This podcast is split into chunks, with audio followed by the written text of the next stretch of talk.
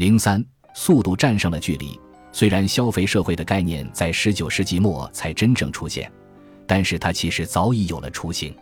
在一八零零年，整个世界还是一个巨型的农民社会，即使在最富裕的国家，农民也占人口的绝大多数。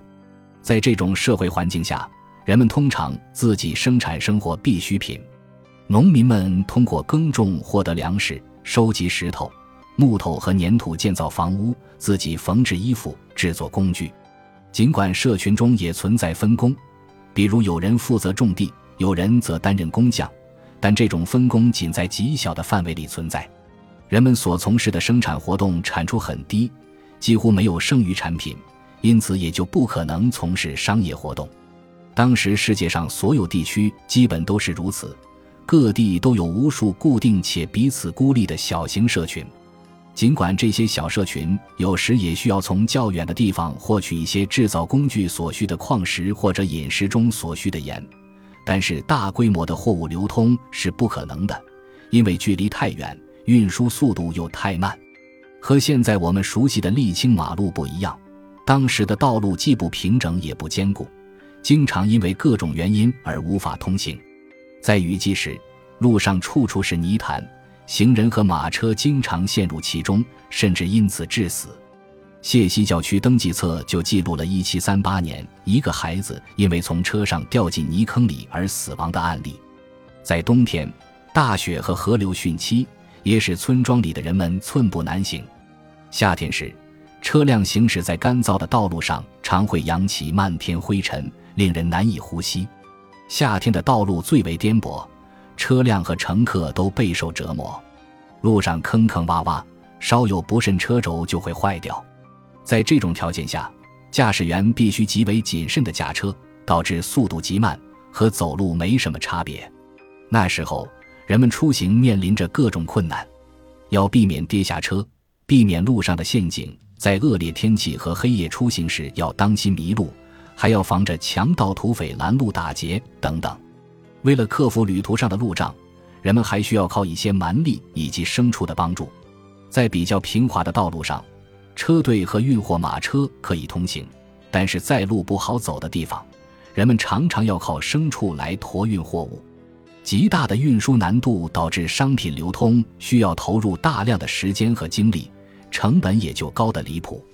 相比之下，那些重量轻、价值高的商品更容易流通一些。因为他们在运输过程中增加的成本并不会过于显著。不过，像铁、煤和钢这类材料虽然不易运输，但对于工业生产又是不可或缺的。为了解决这些材料的运输问题，人们想到了利用自然条件的方法，比如借助风和水来完成运输，比如沿河或者沿海岸行船。这确实解决了一些重型货物的远距离运输问题。但是这种方式和陆路运输一样，仍然会受到自然条件及地理条件的限制。就像高原或低谷地区难以使用陆路运输一样，水文地理条件不理想的地方也很难使用船运。有些地方甚至完全没有河流经过。此外，河流运输对河流的流量和河床的稳定性都有要求。在湍急的水流中行船是危险的。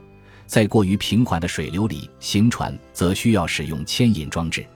如果是海运，风向就成了决定因素。在不同的风向下，一段行程可能会短至几天，也可能长至几个月。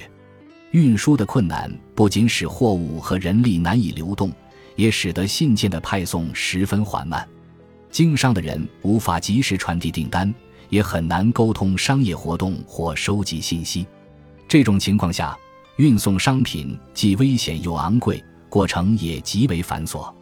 到了十九世纪初期，世界大体上仍然是零散且缺少交流的，现代概念的市场尚未形成。当时“市场”这个词还只是单纯的指沿街买卖东西的地方。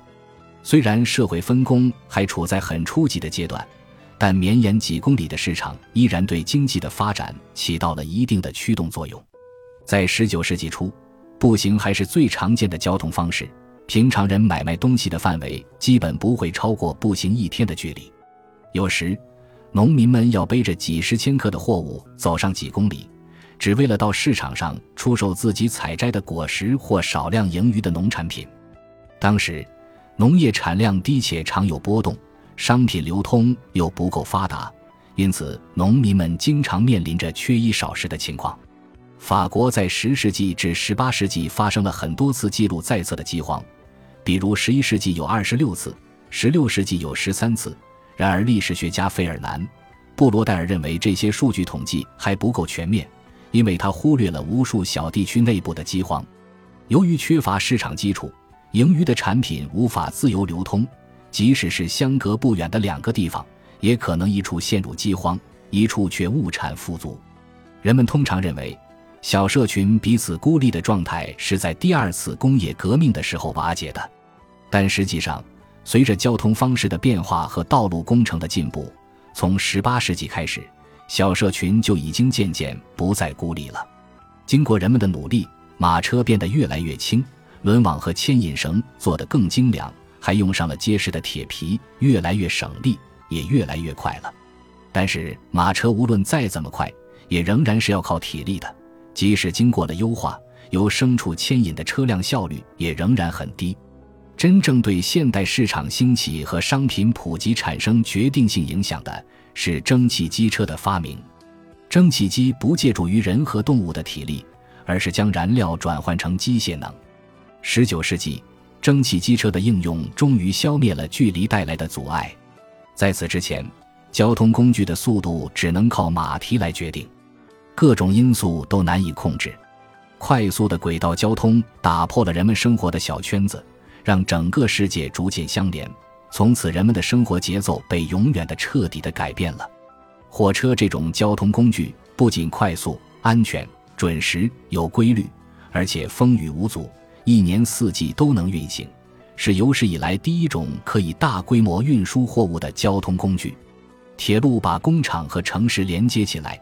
一班接一班满载货物的列车按照时刻表发出，在生产中心和分销点之间运行，使得商品得以快速流通，人们的需求得以极大满足。